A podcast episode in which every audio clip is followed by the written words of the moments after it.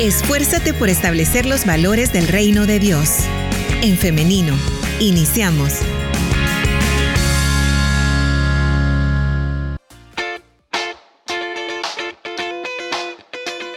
Solamente un minuto nos separa de las 10 de la mañana, pero nosotros ya estamos listos para dar inicio con la entrevista que corresponde hoy. Ya tenemos por ahí al pastor Eric Lazo. Hola, pastor, ¿nos escucha? Hola, hola. ¿Nos escucha, pastor? Yo escucho, no sé si. Muy bien. Sí, sí, les escucho. Perfecto, bien. Bienvenido, pastor, ¿cómo está?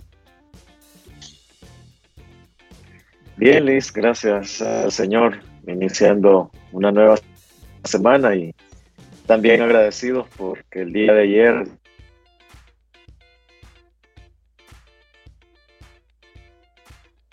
Estamos teniendo dificultad con la señal del internet, pastor. Si apaga eh, su video y solamente nos quedamos con el audio. ¿Ahora? Muy bien. Adelante. Ahora sí.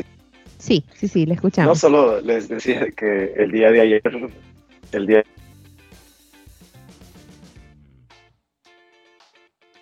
infantil y que fue un día muy provechoso y que gracias a Dios pues fue muy bonito ver a las nuevas generaciones viendo lo que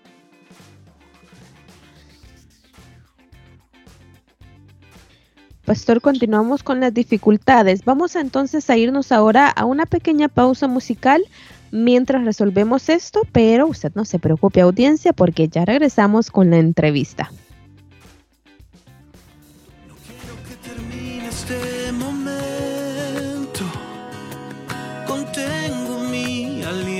Para no estorbar. Tu espíritu está en movimiento y siento tu presencia en mí al actuar. De adentro hacia afuera, cámbiame, Señor. Un cambio verdadero quiero.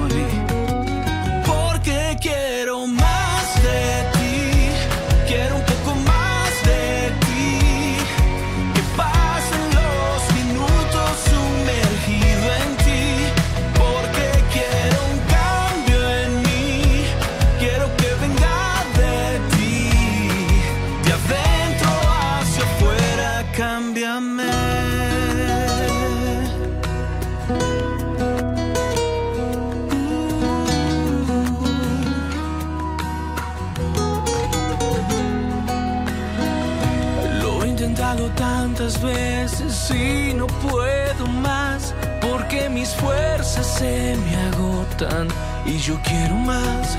Te pido que de adentro hacia afuera me cambies, Señor. Un cambio verdadero quiero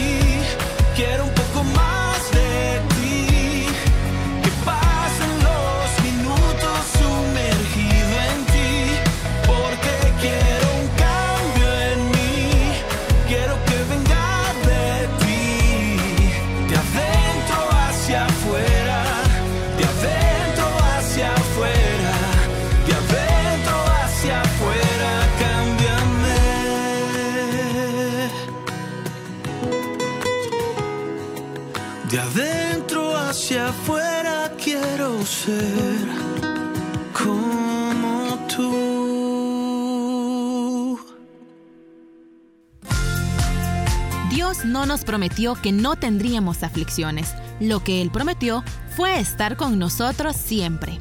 Tengamos presente que ninguna circunstancia puede hacernos olvidar que Dios es bueno.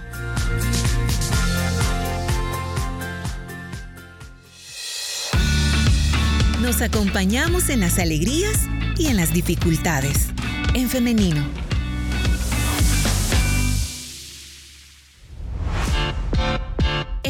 Tu mensaje de texto o nota de voz al 7856-9496. Si estás fuera de El Salvador, antepone 503.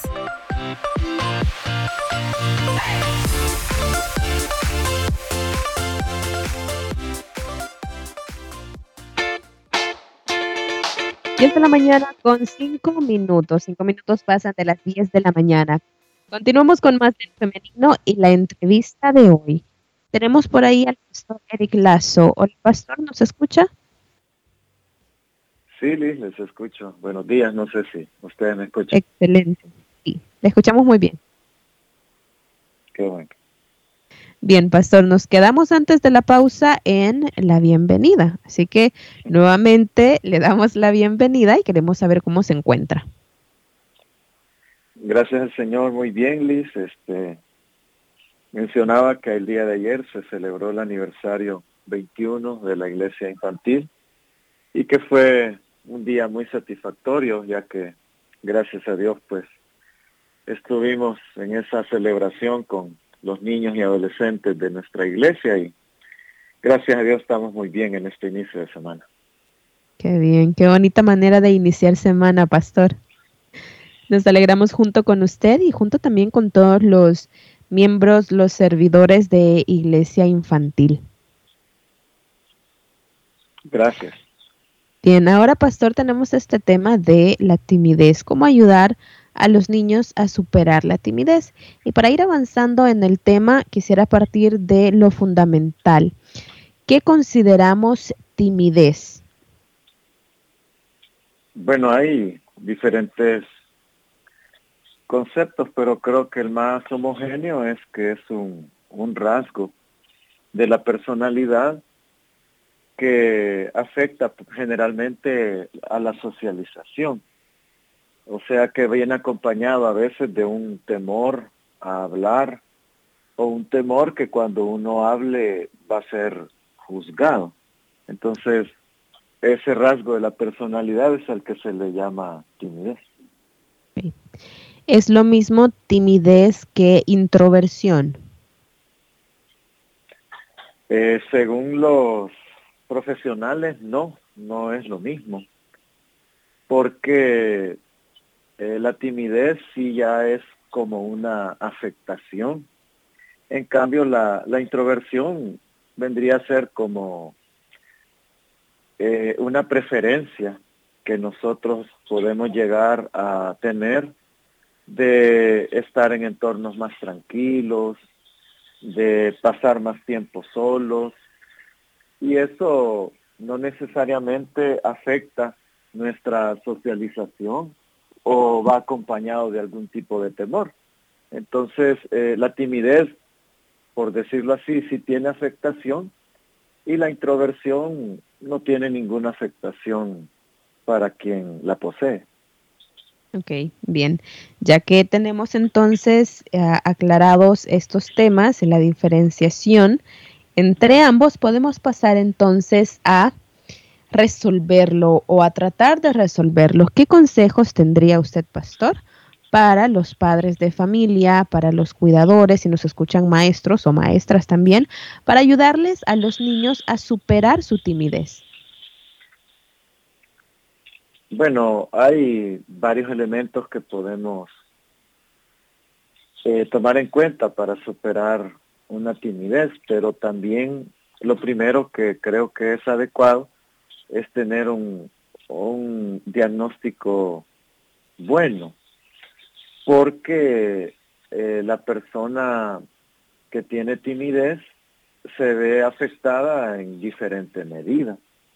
Algunos de ellos se ven afectados por depresión, algunos de ellos se ven afectados por su autoestima, eh, por el manejo de la soledad. Y, y si yo tengo como ese buen diagnóstico, por lo menos me va a permitir ver en qué afectación está ese niño o niña. Ya habiendo, teniendo claro, mejor dicho, ese diagnóstico o esa afectación, es donde nosotros debemos pensar en, algunos pasos para poder ayudar en la timidez. un primer paso que es el que creo que todos podemos hacer, incluso personas que no, no son profesionales y no tienen alguna experticia, es acompañar.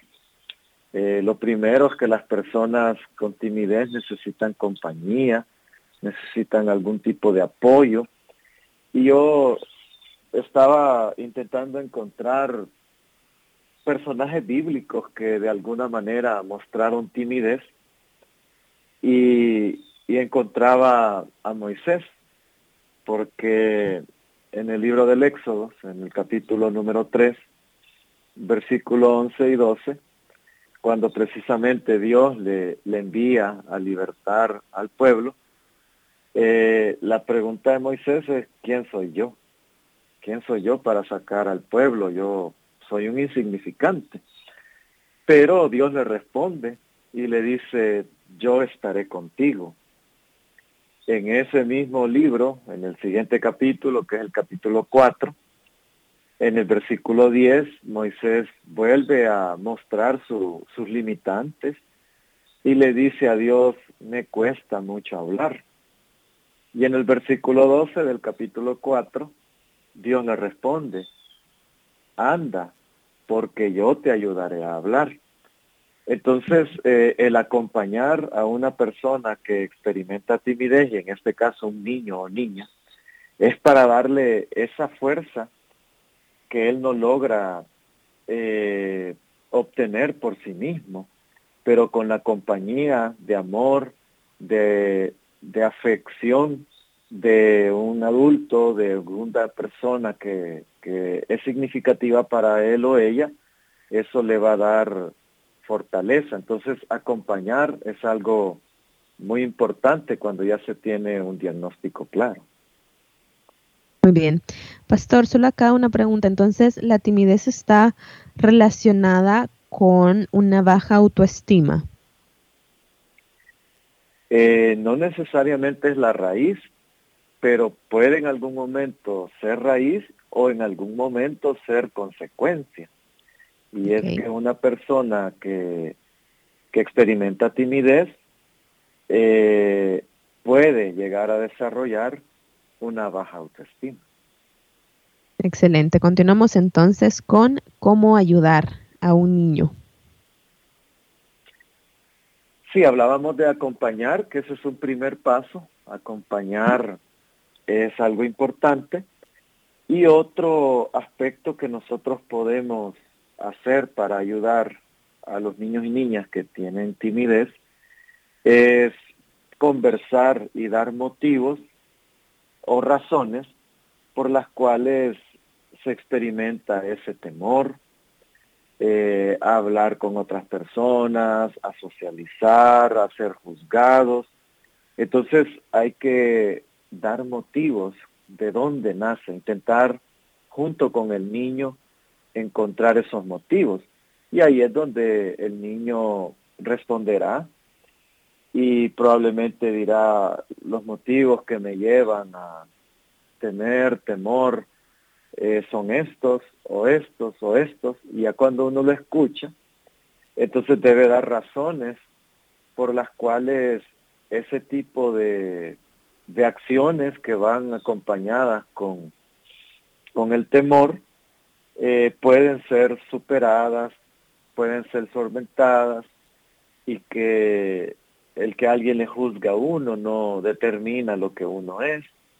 Y entonces intentar que que haya un cambio en la perspectiva de, los pensamientos. Otro elemento que podemos hacer para ayudar a niños y niñas que experimentan timidez es ayudarlos a conocerse a sí mismos. Algo que ayuda bastante es que uno se conoce y al conocerse a uno mismo también sabe sus límites, sus fortalezas, que le puede llegar a uno a afectar. Entonces hay que procurar que los niños aprendan a conocerse en su forma de ver la vida, en su forma de pensar, y eso también les va a ayudar a que ellos se estabilicen en, en sus emociones. Y otro elemento que podría mencionar es que hay que trabajar junto con ellos eh, esas afectaciones, como mencionamos el tema de, del manejo de la soledad, del manejo de la autoestima, o la infelicidad, o el temor, o la depresión. Hay que trabajar cada una de esas áreas, eh, ya sea profesionalmente o con con la empatía pues que las personas que rodean a un niño o niña pueden llegar a desarrollar hacia ellos. Ok, pastor. Ahora, un niño que sufre abuso en su casa, en su hogar o, donde sea que él se desarrolle, cualquier tipo de abuso, ¿no? Está más propenso a desarrollar timidez o por el contrario, es, es un niño que se vuelve mucho más extrovertido, más platicón, como diríamos popularmente? Pues existen ambas posibilidades porque hay niños que cuando son sometidos a abuso, a eh, presión, una fuerte presión de, algún adulto, eh, lo que toma es el camino de de no generar conflictos para que ya no se le siga gritando o ya no se le siga dañando.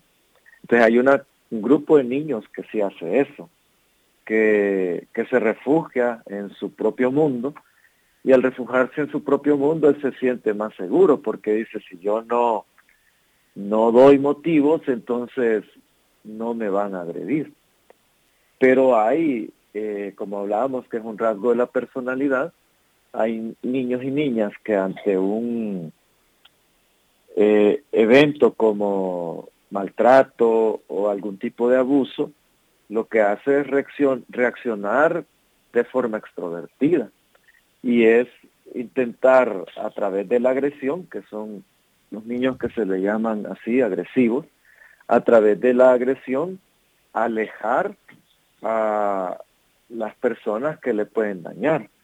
Entonces, el resultado que andan buscando ambos tipos de comportamiento es el mismo, y es que ya no se les dañe. Uno ocultándose y el otro desafiando y retando a quien le puede dañar y a través de la agresión buscar una distancia. Entonces, eh, pueden darse ambos escenarios dependiendo de precisamente de la personalidad del niño. Ok. Pastor, quiero pasar a las intervenciones de nuestra audiencia y es que tengo una pregunta muy interesante. Nos dice así.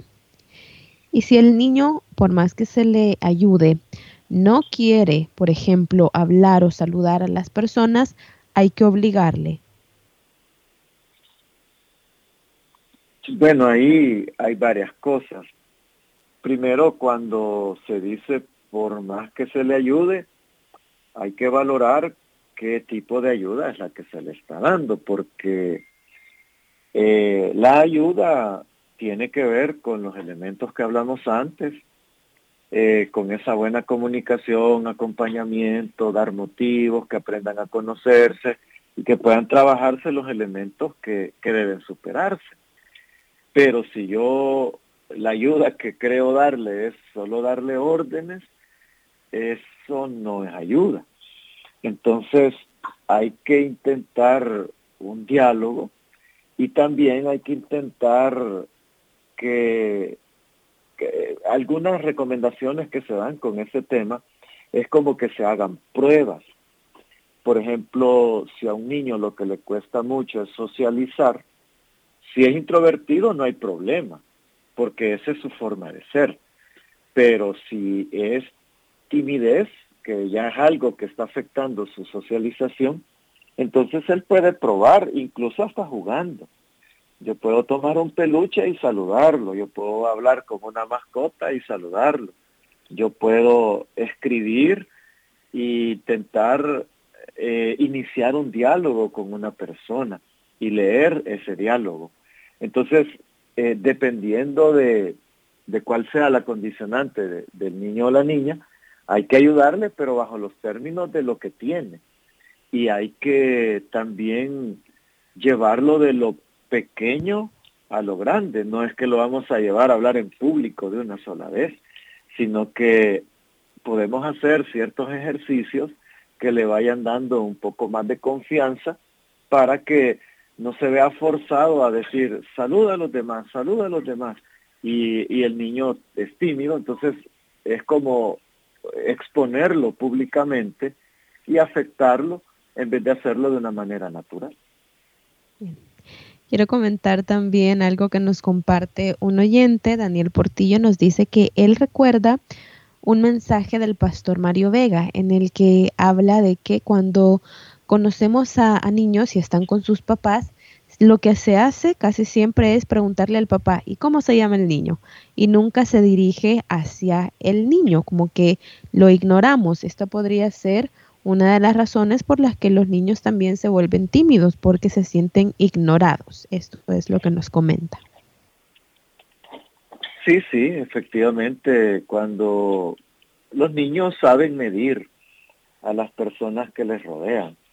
Entonces, eh, algunos niños cuando sienten que no son tomados en cuenta, para ellos es un lugar donde no deben estar porque es un lugar donde no se les aprecia o no se les toma en cuenta.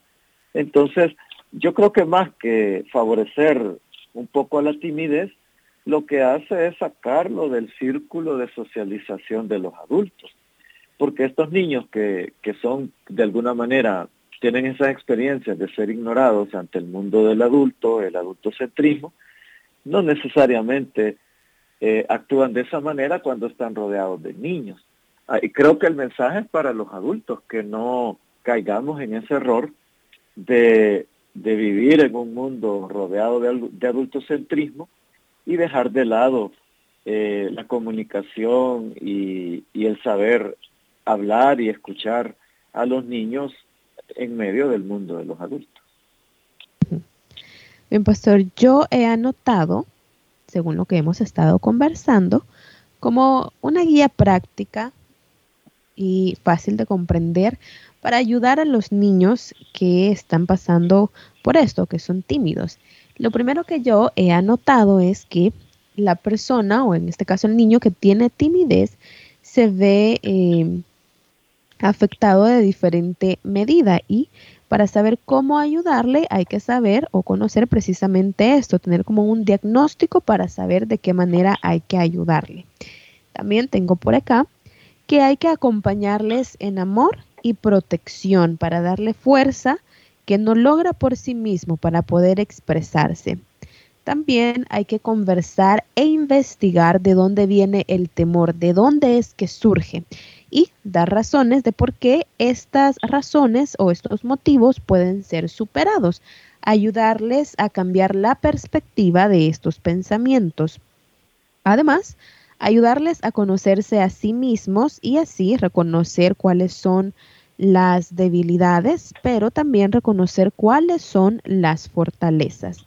Y tengo por último trabajar con empatía junto con ellos esas afectaciones y ver de qué manera pueden ser superadas.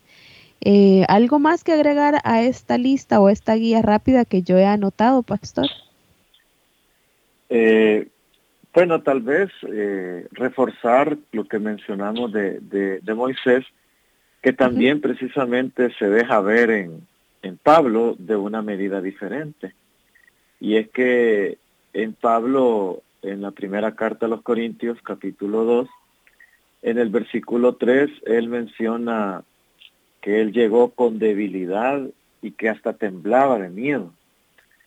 Pero en el mismo capítulo, pero en el versículo 4, él llega a la conclusión de que alrededor él tuvo demostraciones del poder de Dios. Y por eso es que con ese tipo de descripción que acabo de dar, entendemos por qué los corintios en algún momento, pero en la segunda carta, ellos dicen, las cartas de Pablo son duras y, fuertes, pero él en persona no impresiona, o sea, porque Pablo eh, mostraba no tanta fortaleza, pero en Dios él encontraba mucha seguridad. Entonces hay que buscar que los niños y las niñas encuentren su, su seguridad en Dios, el vencimiento de sus temores, que los encuentren en, en la palabra de Dios, en la oración, y que el rodearlos de esa atmósfera de fe les va a permitir a ellos enfrentar sus más grandes temores. Recuerdo un hermano hace un par de semanas, él no es, es salvadoreño, sino que es italiano, y él me hizo una pregunta que, que nunca me habían hecho y me dice, ¿y tú crees que cuando David se enfrentó contra Goliat tenía temor o no? Entonces, y, estuvimos dialogando, ¿verdad? Eh, la porción bíblica e intentando encontrar que, que, a pesar de ser un muchacho de 17 años, 16 años, este David, cuando se encuentra con Goliat, este, él ya había tenido experiencias adversas con leones, con osos, y, había aprendido a controlar eh, sus temores y a confiar en el Señor, pero a la vez, precisamente por la edad que tenía, el adolescente tiende a ser más decidido. Y entonces llegamos a la conclusión que era una combinación entre la confianza, pero a la vez era una combinación entre la etapa de vida que él tenía, porque él podía enfrentar sus temores de una manera más decidida por ser un adolescente y es una característica de los adolescentes que son más fuertes. Entonces creo que hay que acompañar a los niños en ese tipo de fe y entonces les vamos a ayudar de mejor manera que encuentren en Dios la fuente para superar sus temores. Excelente. Qué bonito ejemplo, pastor. Gracias por compartir esta anécdota con nosotros. Tengo más mensajes por acá en donde nos están comentando precisamente eso, que la timidez puede superarse, que en ocasiones es nada más una etapa. Hay momentos en la vida de los niños en los que ellos están en su mundo, nos dice un comentario. Así es, este, no hay que preocuparse demasiado cuando un niño pues es un poco más tranquilo que los demás o un poco más introvertido, pero sí cuando vemos expresiones de, mal manejo de la soledad, de sentirse infelices, de, de baja autoestima o depresión, es cuando ya debemos tomarle mayor cuidado, pero a veces son etapas donde ellos están aprendiendo a conocerse a sí mismos y están aprendiendo a relacionarse con su entorno. Claro, bien, entonces hay que eh, ser pacientes también con los niños, ¿no? Y no, no querer meterlos, pastor, en o tratarlos más bien como adultos, que esperemos que ellos estén hablando de, de, temas de lo cotidiano, de las preocupaciones muchas veces de los adultos en lo cotidiano. ¿no? Sí, hay algunos autores que, que aconsejan, recomiendan que que los niños sean niños y que los tratemos de esa manera y que interpretemos la forma de, ser de ellos y de caminar de esa manera y es que son niños. Y a veces los adultos pues estamos demasiado preocupados porque maduren rápido, por diferentes cosas y creemos que de esa manera los estamos ayudando, pero no, cada niño y cada niña tiene su ritmo, tiene sus pasos, tiene su personalidad y ni comparándolos con otros ni acelerando algunas cosas, eh, es una seguridad de que va a haber éxito en ese niño. Pero si lo dejamos ser un niño como tal, este no hay ningún problema. En, en internet buscaba personas introvertidas destacadas y es una lista bien grande. Pero nadie les quiso hacer cambiar, solamente fueron aceptados y poco a poco encontraron su vocación, encontraron lo que les llenaba y les satisfacía y entonces pudieron desarrollar plenamente su, su vida. Bien. Pastor, tenemos un comentario, es el último que voy a compartir, pero nos dice así. Quiero contar el caso de la célula que atendemos con mi mamá, célula infantil. La anfitriona donde hacemos la célula regaña mucho a los niños que hablan más o que hablan mucho y a veces ellos han manifestado sentirse mal y ella les pone de ejemplo a los niños que no hablan. ¿Qué tal este caso, pastor? bueno, eso es bastante común en, en nuestro país y en muchos países, de que se intenta, por decirlo así, exaltar o premiar al niño que no se mueve, al niño que no habla, al que no grita, al que pasa ahí sentadito. Entonces, y al que es eh, el alma de la fiesta, el que grita, el que salta, el que platica con el que tiene a la par, eh, tendemos a, a, enfrentarlo y a quererlo cambiar. Y ese es un, un, error, porque eh, nuevamente citando a otro autor, él dice, si, si tú ves a un niño y él salta, brinca, grita, ríe, corre, lo más probable es que ese niño no tenga ningún problema. Lo más probable es que ese niño sea feliz. Entonces, a veces nosotros les queremos quitar la felicidad por entrar en el mundo y en el molde de los adultos. Y creo yo que no es bueno ni para los niños que son extrovertidos emitir un, una opinión como esa, ni para el niño tranquilo, el hacerle ver como que por ser tranquilo todo le va a ir bien. Creo que no, es, eh, es algo que debemos erradicar porque los niños necesitan tantas cosas que, que solo estar sentados no, no es el camino con ellos, ¿verdad?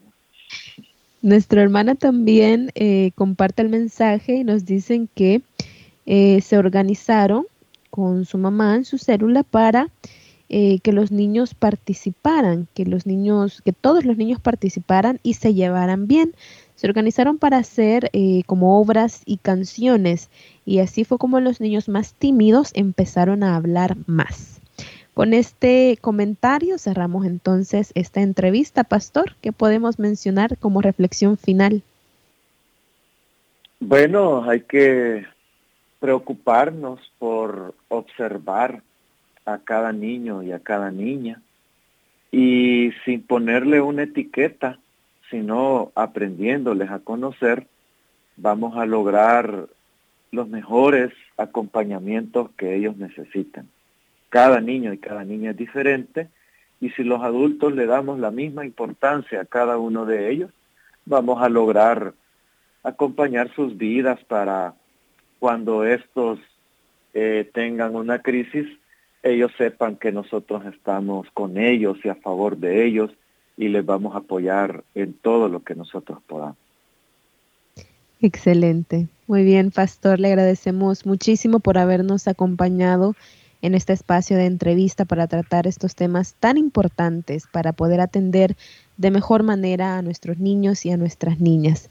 Pastor, le deseamos que tenga un feliz día. Igualmente, Liz, un saludo a todos los que escucharon y estamos para servirles. Un gusto. Muy bien. Bien, ahora agradezco a nuestra audiencia, a quienes han estado participando de este tema. Muchísimas gracias.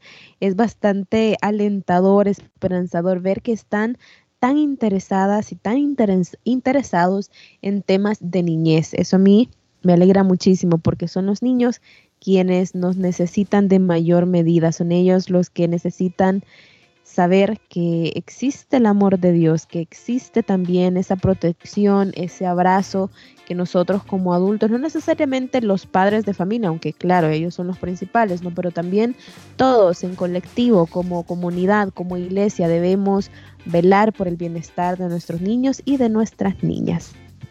Bien, hoy quiero hacerle la invitación para el día de mañana, si así Dios lo permite, que nos escuchemos nuevamente a partir de las 9.30 de la mañana a través del 100.5 FM, también si nos escucha en internet, el in.org.sv y en Facebook en Femenino SV. Nos vemos y nos escuchamos hasta mañana. Que tengan un feliz día y muchas bendiciones. La respuesta más rápida es la acción. En femenino. Hasta la próxima.